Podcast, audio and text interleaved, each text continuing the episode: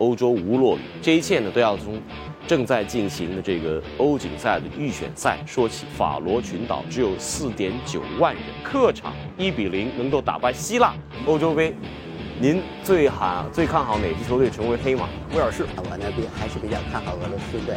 体育作为和平年代的政治演练的这个。这个色彩是非常突出的。对，社交媒体时代，球员也挺脆弱。你说哪个球员不上推特？哪个球员不发这个 Instagram？何超有没有可能成为这个中国足球的标杆？教练在更衣室画这个战术板，老板在办公室画这个天然气管。马上进入本期超级言论。一样的足球，不一样的言论。欢迎各位收看本期的超级言论。那本期呢，我们的视线将重新回到国际足坛，聚焦欧洲，看看最近欧洲足坛，特别是在欧锦赛的预选赛当中发生了怎样的新鲜的事件。那跟往常一样，也在这提醒各位网友，希望大家能够通过手头各种便利的。社交媒体工具，不管是网易新闻客户端、易信、微信，还是微博，能跟我们保持频密的互动。这当中您提出的各种有趣的话题，我们都尽可能一一作答。先看看本期三岔口有哪三个有趣的问题。第一个是为什么意大利会出现如特拉帕多尼、卡佩罗里皮等大批优秀的教练，而欧洲其他国家相对较少？我觉得，呃，应该有两个原因可以解释这一波意大利。传奇教练的存在，第一个呢，就是意大利有着很重的意大利足球有很重的这种重视战术的基础。如果我们回去看一九三四、一九三八年意大利国家队刚刚崛起的时候，那当时这个波佐教练就是意大利足球战术的一个起点啊。他对于意大利足球战术的起源有着非常重要的这种开山鼻祖的作用，这也延续了意大利足球啊接接近百年来对于战术的重视。那其次呢？我相信在八十年代末九十年代初啊，意甲的黄金期，当时被称之为小世界杯那个阶段，意大利足球聚敛了当时世界上可能最好的人才资源，也聚集了各种关于足球的知识资源，这样帮助意大利的战术水平得以提升。而这批教练呢，几乎都在那个年龄阶段从意甲当中奋战出来的。第二个话题是。呃，就是那么逗提问啊，会挑谁作为伊涅斯塔的替代者？我觉得不管谁来当巴萨的俱乐部主席或者主教练，可能都不可不可能啊，找到一个一个伊涅斯塔完美的一个替代者。啊，而且对于巴萨这样的一个俱乐部来说，呃，他经常会要面对一些巨星离队啊，或者说因为。年龄老化而逐渐淡出一队这样的状况，所以你要找到一个完美的替代者，这几乎是不可能的。伊涅斯塔从他的成长经历来看，呃，他这个年龄啊，应该已经逐渐是摆脱了当年从街头踢向一队的这样的一个呃来自于街头的这种天才的成长历程。但是，呃，在他身上还是能看到一些球场上的创意，他的盘带。他的突破以及他最后一传的能力，我觉得这些不见得都是拉玛西亚一点一点敲打就能培养出来的足球人才。所以说，你要完全复制一个伊涅斯塔不可能，但是找到一个堪比伊涅斯塔的未来天才完全可能。第三个提问是小哈里啊问，呃，觉得哪个英超球场最震撼？啊，在我个人的体验当中，如果要以震撼这两个字来形容的话。我觉得可能还是老特拉福德，因为老特拉福德的容量最大啊，它的七万六千人的容量，这比任何其他一个英超球场都要大。所以当这个球场坐满人群，而且大家都是全力的为曼联欢呼的时候，那种现场感，我觉得是非常非常震撼。当然，像呃安菲尔德，特别是在科普看台面前，也有这样震撼的感觉。但是整体容量论，我觉得老特拉福德要略微占先。接下来，请收看本期超级言论的红黑榜。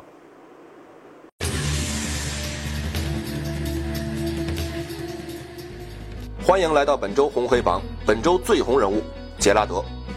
上周末，杰拉德慈善赛在安菲尔德球场进行，无关冠军，无关荣誉。托雷斯、苏亚雷斯、阿隆索、里瑟、路易斯·加西亚、雷纳、贝拉米，一张张红军球迷熟悉的面孔都来为红军队魂捧场。杰拉德也亲自打入两粒点球，引爆全场。最黑人物，意大利球员群殴。一场意大利第五级别联赛的比赛中，多达十三名球员中场休息时在通道内大打斗殴。参与斗殴的球员共被当局禁赛五十九场，两人被送往医院。最佳瞬间，王大雷两连扑。面对突尼斯队，王大雷在下半场力拒对方的点球，他先扑出点球，又以神反应的速度扑出了对方的补射，将皮球拒之门外。最犀利吐槽，Hello Kitty 到了加盟米兰的年纪。AC 米兰宣布将会与著名的女性消费品牌 Hello Kitty 公司进行合作。网友表示，1974年诞生的 Kitty 阿姨也到了加盟米兰的年纪。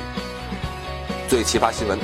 英格兰第七级别联赛的一场比赛中，主教练由于对裁判进行语言攻击被罚，不得进入球场。于是，主教练在场边民居的阁楼上观看了比赛，场面颇具喜感。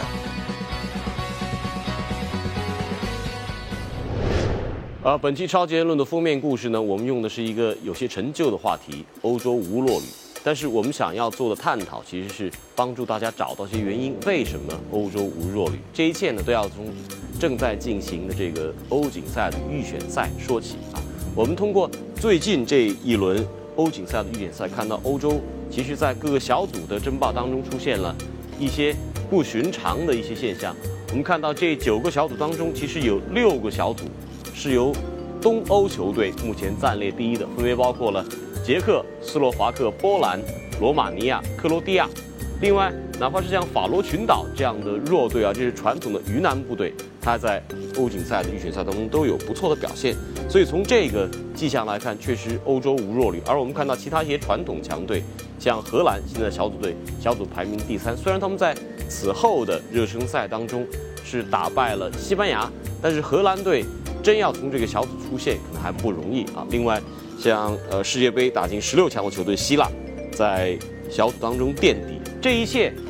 如果要说是欧洲进入了一个乱局，我觉得也说不过去。但是可以肯定的一条就是，欧洲无弱旅这个现象在欧锦赛的预选赛当中再次得到了体现。所以我们要针对两个突出的案例来看一看，一个是冰岛，啊，冰岛其实在2014的世界杯预选赛当中就有过不错的表现，最终是附加赛输给了克罗地亚，没有能够获得世界杯的出线权。而在欧锦赛的预选赛当中，冰岛延续了他们良好的状态。三比零，主场打败土耳其；二比零打败荷兰啊，这都是应该呃让人掉眼镜的一个战果。而更觉得不可思议的是，这个法罗群岛，如果您找一本平面地图要去找到法罗群岛这个地点，很不容易啊。它这个呃群岛地区呢，其实人口只有四点九万人，这是怎样的一个一个地理一个人口的概念？但是在预选赛当中，我们看到法罗群岛一比三输芬兰，这并不是。很惨的一个结果，而在客场一比零能够打败希腊，这应该是在整个欧锦赛预选赛当中到目前为止最大的一个冷门。为什么会出现这样的一种现象？这是我们接下来要跟大家分析的一个问题。我觉得，在过去二十年职业足球在欧洲高速发展的过程当中，各种人才、知识资源的自由流动，至少在欧盟的范围之内，应该是帮助足球在。欧洲的普及起到了一个推波助澜的作用。欧足联每年的这个教练的培训班，以及他们这种呃高级教练的峰会，都会成为每个赛季开始阶段的一条重要新闻。我觉得这其实是欧洲足球融合的一个突出迹象。此外，在普拉蒂尼治下的欧足联这几年，呃，应对各种变化呢，都采取了扩军这种手段，这也符合普拉蒂尼在欧洲推广足球的这样的一个目的。这样的扩军也许一定意义上会影响这些比赛啊打到最后阶段的精彩程度，但是对于普及足球，尤其是帮助那些足球欠发达地区的发展，是能够起到积极作用的。呃，在这儿呢，我们还可以援引一下一本前几年很红的一本书，叫做《足球经济学》（Soccer Economics）。这本书里中就提到了有两个原因啊，帮助了这种所谓的欧盟足球现象的出现。一个呢是指的资源的共享。在欧洲一体化的过程当中，足球恰恰是各种社会文化交流领域当中，应该说呃自由流动性最强，因为足球不会受那么多文化隔阂的影响。其次呢，呃，我觉得媒体的变革，尤其是在八十年代中后期，电视作为一个非常强劲的主流媒体手段，改变了职业足球的构成，也让足球的发展得到了。更好的资本方面的支持，而这种资本的渗透，逐渐也在呃缩小不同这个足球发展国家和地区的差距。这两条原因让我们看到了现在一个独特的欧盟足球的迹象。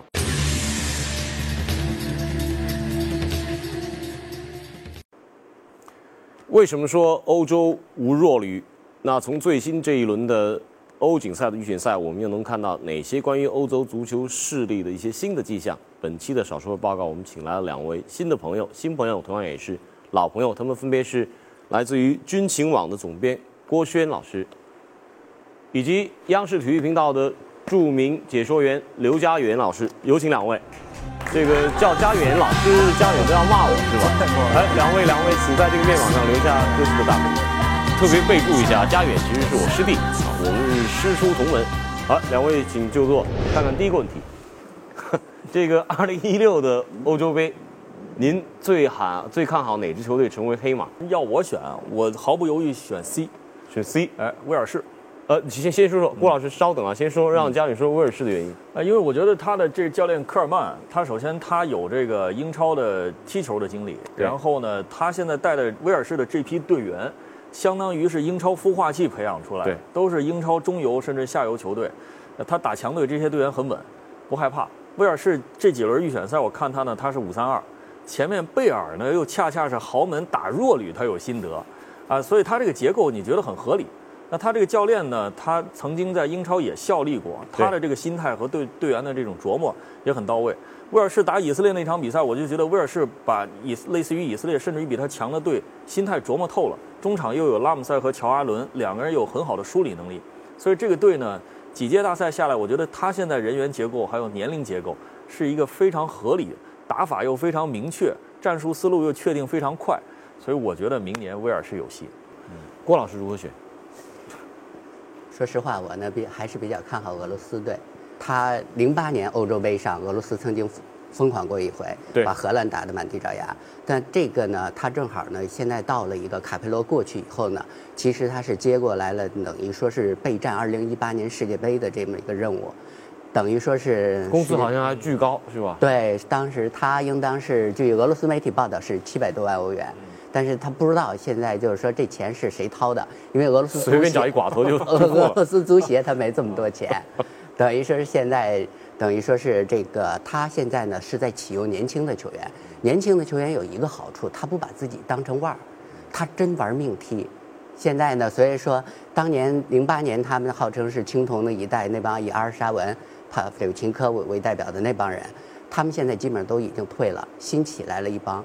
这波人呢，然后起来了以后呢，而且呢，主要是以不是以圣彼得堡和莫斯科，这是他两个传统大城市，他大球队不是以这两个，等于说现在他的主力不是来自于这两个他的豪门球队，所以说他的发展潜力，他们急需证明自己。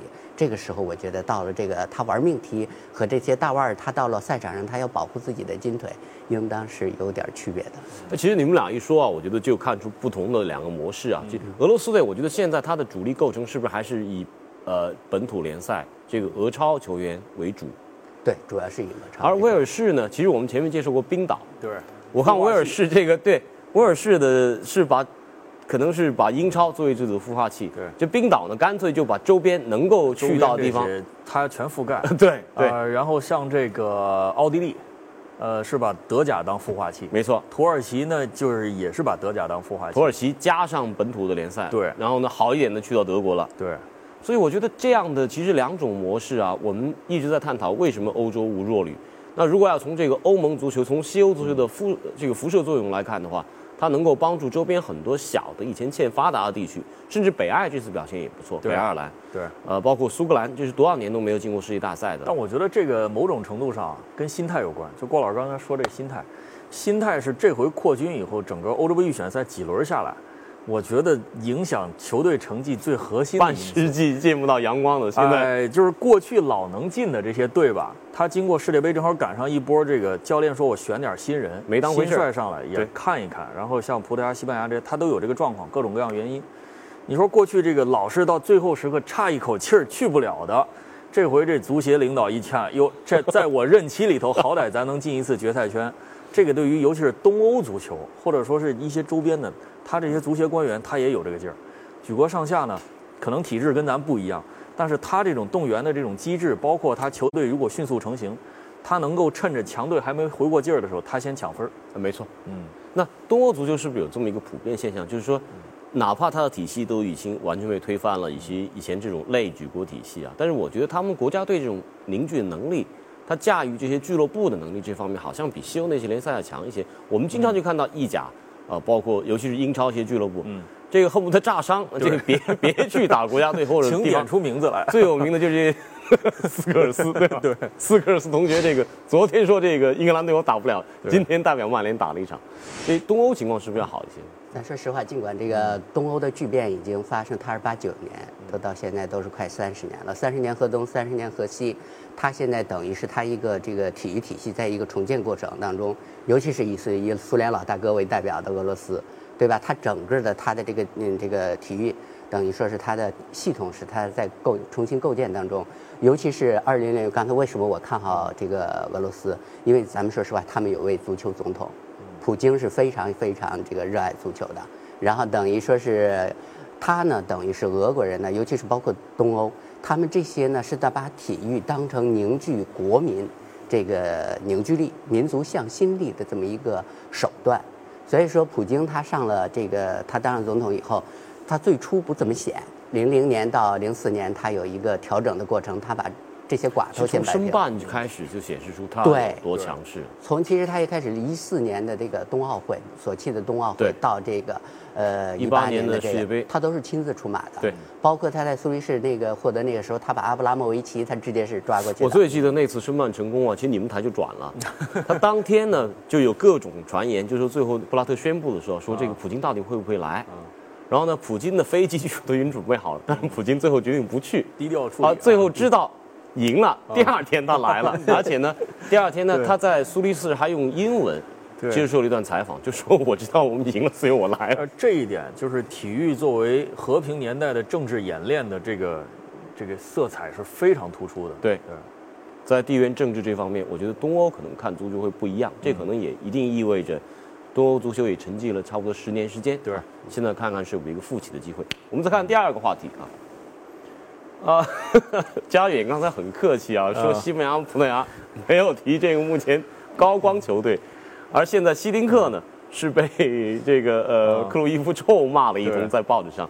那 yes or no？呃，我想选 yes，但是搞不好真的是 no，因 因为我说了荷兰最新的这场预选赛。哎，那正好跟我们说说看。呃，就是郭老师，勉强我刚才听郭老师说这个卡佩罗啊，我突然间有一个感觉。就卡佩罗这套东西啊，在欧洲有点过时了，可能在俄罗斯管用。我的意思是在西欧有点过时。嗯卡佩罗也好，希丁克也好，这套东西在西欧都有点过时。荷兰队现在的问题是什么呢？如果你看荷兰队的这个集训名单，那么就是老的，他也不是特别老，他基本就是三十一到三十二，明年就基本都三十二。斯内德、罗本、范佩西这一波。小的，我们看这个名单，看这个，对，你看这个首发里头，就是除了这我刚刚说的这几个人，对，小的像什么英迪，呃，像这个就九零后，范德维尔这算是中生代，范德维尔、阿费莱伊这算中生代，剩下全是九零后。就你说的，其实是个八五前加九零后，中间一个断层是个七岁的，很恐怖。荷兰足球现在中间是空的，这个空的恰恰经历了世界杯，他本来不应该打到第三。哎，范加尔说我们打四五三二。这你们都是九零后，大赛经验不多啊！我经历饱经风霜，你们听我的。结果一不小心弄个五三二，打到了第三以后呢，这些九零后突然觉得世界就是我的。荷兰足球历来是英雄出少年，但是现在希丁克发现预选赛阶段不是这样。预选赛阶段，这些孩子已经以为世界是他的了，但是预选赛有很多难啃的骨头，认为世界不是这样的。所以荷兰队现在的问题，为什么希丁克赛后采访说他也不知道怎么办？对我觉得这个问题出在这儿了。但是回过头。你从米歇尔斯之后，荷兰现在能找的教练这二十年用遍了。坐他旁边的老布林德没经验，用过的范马尔维克可能是最和谐的一个教练。呃，剩下的什么希丁克也好，范加尔也好，包括这个里杰卡尔德巴斯滕，他已经没什么可选。埃德沃卡特，二个用过一遍了。你要以年龄论的话呢，可能是里杰卡尔德跟范巴斯滕，但这两个人明显就是不太想在对。这巨星身份出身的，有人说当不了教练。我想了一圈，可能马丁约尔，如果真要换希丁克啊，可能马丁约尔是个好的过渡人。那也差不多六十了，而且那哥们儿就从形象上弄跟这个荷兰的潇洒 但是呢，太大，他能把这些人的心气儿重新拉低。对，哎，我觉得这个可能会比较好。对，刘老师刚才讲了一句话，呃，您您还没告诉我们答案呢，是是还是不是？呃，应当是可以的。嗯。因为他们这个，毕竟咱说的这个瘦死的骆驼比马大。另外呢，这个 希丁克刚才这个刘老师讲的，就是说是这个卡佩罗这一套，包括希丁克这一套，他们有他们的这个缺点。你们像卡佩罗，希丁克当时在俄罗斯留下了怎样怎样的一个？希丁克就这个人的特点，最重要的，他喜欢是做事，做在镁光灯下面做事，而且呢，他喜欢是抓权。他走过的这些地方，你看看。在他在韩国，在韩国的时候，他最后他打得很好。韩国人最后说要选他当总统。韩国以后是把他这一个体育场以他的名字命名，对，然后给他一个什么荣誉？大家听着都有意思，就是他可以免费的在韩国全境坐免费的出租车，他可以免费的坐两个这个。韩国最大的航空公司的这个，这才叫滴滴刘刘老师马上在北北京朝阳区会享受滴滴专车的待遇，那就好了。他就是被球给海淀区刚才享受了。他就说他喜欢的，比如说这个一定要，比如说走上媒体之前，这种消息走上媒体必须得希丁克同意才能这么走的。然后他到了这个日本，包括到了俄罗斯，他都是一种强权。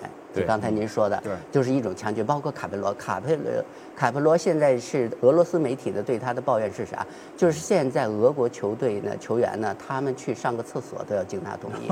而当初希丁克他在这个俄罗斯的时候，球员们是管他叫爸爸的。嗯啊，我都记得那个卡佩罗刚到英格兰队的时候，第一条新闻就是这个第一条纪律啊，就是大家集中吃饭，不能穿拖鞋。嗯。不能带手机，部队管理啊，对，就是你想想，那是零八零九年吧？你觉得这个英格兰这个满队都是大腕儿，谁都没经历过这样的一个管理。我听过一种说法，就是说为什么我刚说这类教练在西欧现在不太好用？有人说这种教练叫微波炉，对，我用你的时候一摁三分钟，这个队出来一个竞技状态，可是我不用的人，恨不能就扔冰箱里。我这集训期可能三五期我都不招你，完世界杯前或者欧洲杯前我突然带上一个人，就这样的教练他像微波炉，但是在这个社交媒体时代，球员也挺脆弱。你说哪个球员不上推特，哪个球员不发这个 Instagram？对，他每天他都在想，这教练为什么在在关不关怀我？为什么纳斯里会跟法国队搞成那样？这是社交时代球员的典型心理。对，而我看到好多这个拉美的球队和教练，他还保持了以往这种。可能更是一个天主教家庭的影响啊。对，就像像巴西和阿根廷的主教练，他势必要跟球队的核心球员保持一种近父子的关系。嗯。而这些在欧洲，甚至是在美国这样的文化环境当中，他已经逐渐逐渐淡化了。每一个个体，都必须要得到更大的尊重，这样的一个团队氛围才能保持。但不管怎样，我觉得像卡佩罗去到俄罗斯，呃，我觉得包括此前希丁克他在世界各地的经历，实际上也在。切合着我们今天要说这个主题，欧洲无弱旅。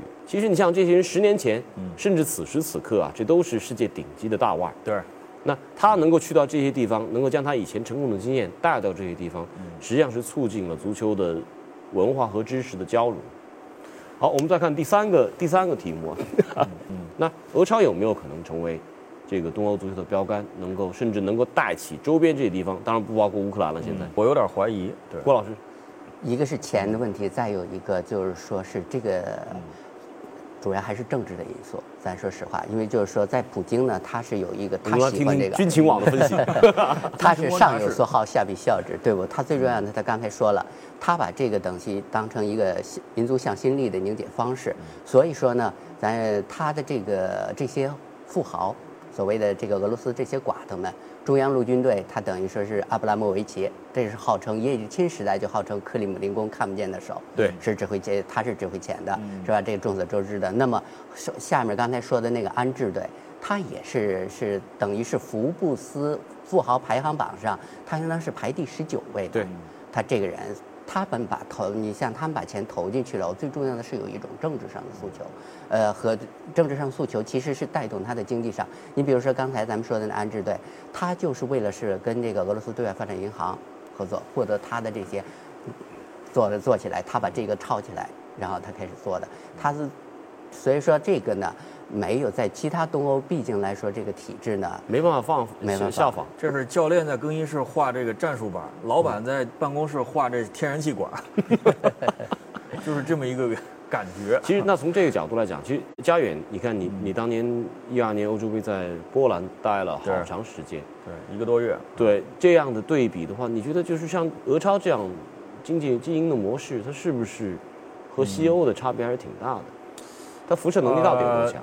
就是它都是短期行为，但是我觉得从足球的角度，如果回到纯足球的角度，这些钱能进来，本身它总比这些钱不进来要好很多。不管这个钱最后它怎么用、怎么流，至少它能带动俄罗斯足球在这个时期，毕竟俄罗斯这个转型期，你要发展任何相比其他的俄罗斯运动，足球已经很幸福了。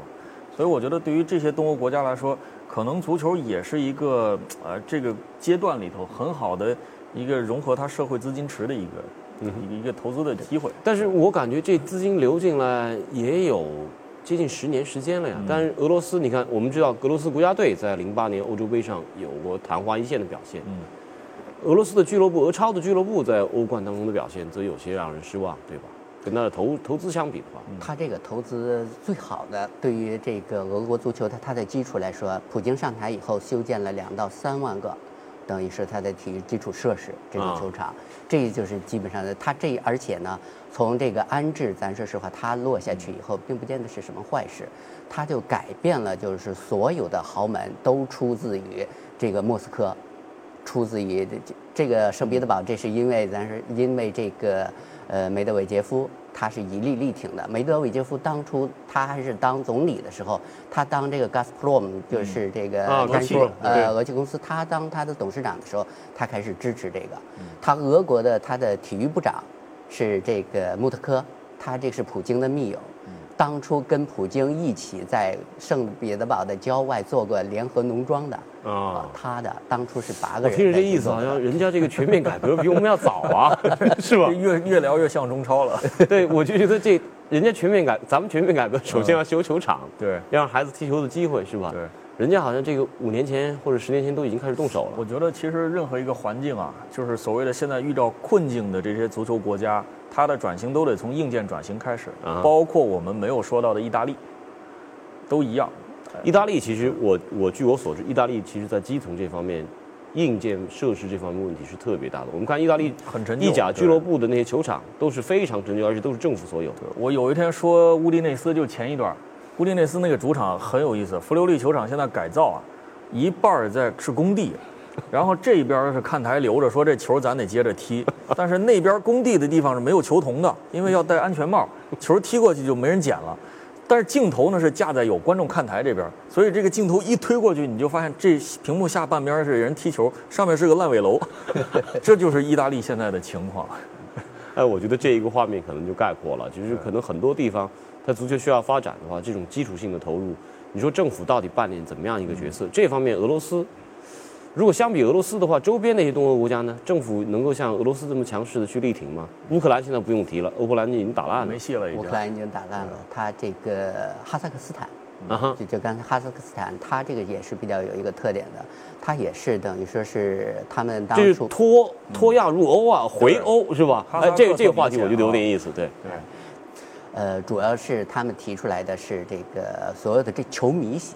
咱明说，这个球这个球迷呢，愿意看到高水平的比赛，他不愿在这个亚洲趟这趟浑水。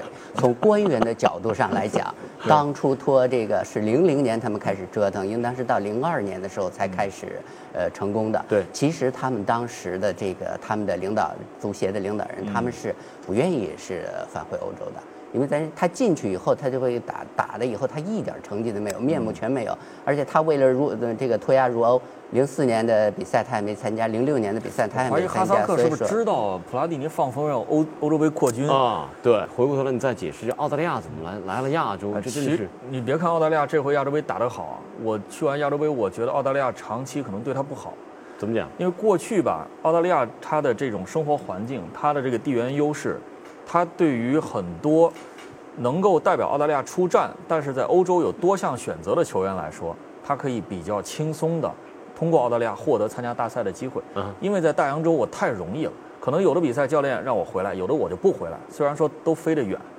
但是现在如果澳大利亚打亚洲杯预选赛，他恨不能每一场硬仗他都得把他能招的人全招回来。久而久之，像一些前南地区能选澳大利亚或者这样，他我可能不选你了。我选瑞士，离得还近，待遇又好，福利也能解决。那这种情况下，澳大利亚它这个优势没澳了。澳大利亚队很大的一个族群是它这个克罗地亚人后裔的，像维杜卡他们。那反过，来，足球在澳大利亚排第四、第五，对后期它的动力怎么来？它的人口基数毕竟还是小。所以澳大利亚旅游局为什么特别着急？这个亚洲杯完了之后，我们赶紧让足球成为澳大利亚前三甚至前二运动。他们知道这个事儿其实对他们来说是个高风险高回报的事儿。所以回过头来，我们再看欧洲啊，其实欧洲这么多五十三个欧足联的成员单位，五十三还是五十五？我觉得它哪怕它不断的扩军，其实扩军最终还是给整个欧洲足球的均衡发展带来了利益的。对就是普拉蒂尼扩军，既能够为他赢得选票，也能够为他带来估计为了当欧盟轮值主席在演练。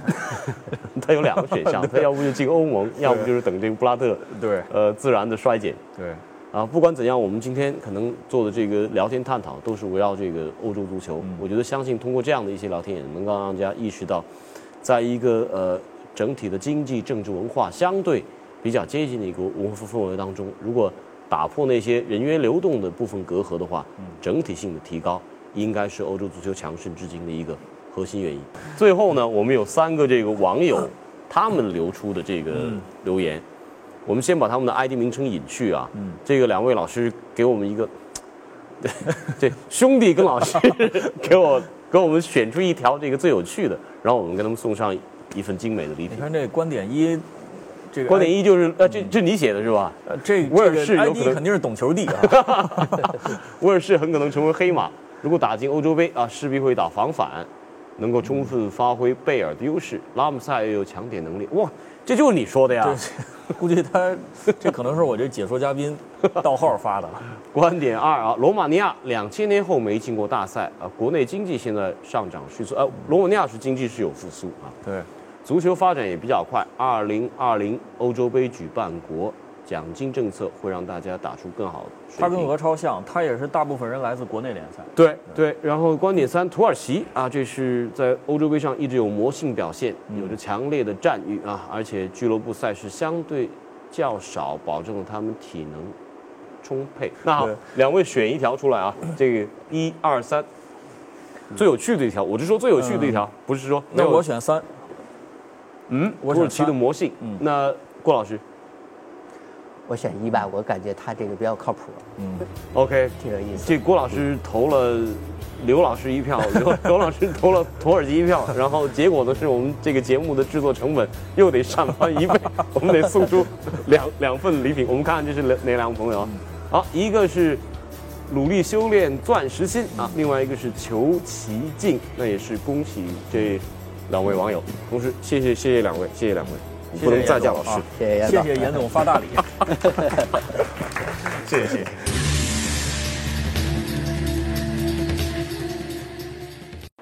好，有这么一句玩笑话，叫做“看中国足球学世界地理”，因为呃，中国国家队呢总会跟各种各样的球队啊，不同来自于不同国家地区的球队去交手，呃，有时候会莫名其妙的输给一些可能你都没有听说过的一些啊、国家或者地区队，这确实对你增长世界地理知识会有所帮助。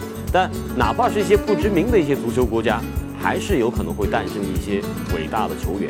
那我们这期节目呢，就得说一说这些啊非知名足球国家所诞生的球星。